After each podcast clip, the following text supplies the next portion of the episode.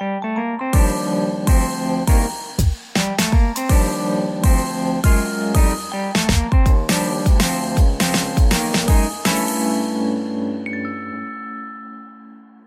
迎收听十一月二十五号星期五晚上的 Ryan 有声书，我是有声书 Ryan。大家今天过得好吗？话说呢，从大概三十岁的开始，就渐渐的有一些感悟。呃，看到身边的朋友都慢慢的开始成亲的成亲啊，买房的买房，生小孩的生小孩，常常会觉得自己的进度真的是慢到看不到他们的车尾灯。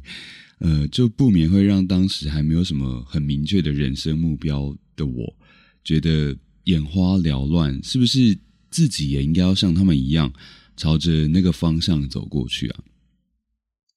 当时呢，很幸运的，身边有一位女朋友，那我们两个住的不是很远，也都在台北工作，当时都想着要往结婚的方向前进，于是那个时候，脑中充满了“三十而立”四个字的我，就一直不断的思考着说。呃，要跟他一起租房啊，还是买一台车，方便我们一起上下班？然后，然后，然后，然后，然后，显然没有什么然后。嗯，后来，后来的那几年，还是有尝试去认识一些新对象，但感觉好像生命就没有要把我推向那个所谓三十岁之后该有的样子。显然，不是每一个人哦，在什么年纪想要怎么做，就可以随心所欲的成为那个样子。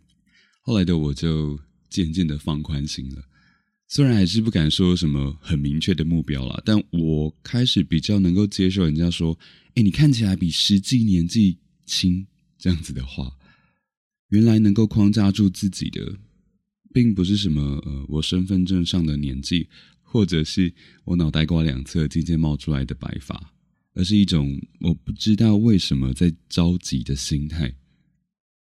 所以，经过不断不断的深呼吸、思考之后，我就越来越能够面对“不是什么年纪就应该有什么样子”这句话。我今年三十六岁，还做着二十岁的时候误打误撞，但是让我有一点发光发热的梦。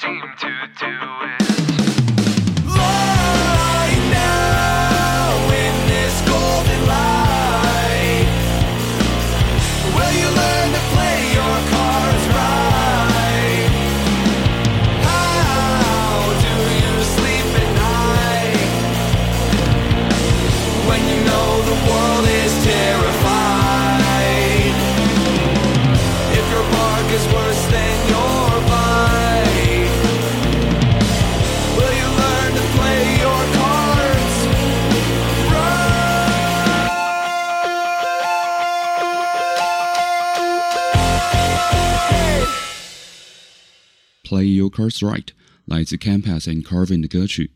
不晓得大家会不会也有这种到了什么年纪就应该要怎么样的焦虑？没有的话，那那很好，人生活的自由自在，最是惬意。如果你还在焦虑，那希望你欢迎我在这条路上跟你一起继续努力。今天晚上是选前之夜哦，希望大家有早点逃离造势大会的一级战区。不要被困在路上，早点回家休息，迎接明天的投票日。喜欢我的节目的话，欢迎你订阅起来。有任何想要跟我说的话，都欢迎你私信或是留言到 Ryan 有声书的 IG 上。那么今天就先这样子喽，Have a good weekend，拜拜。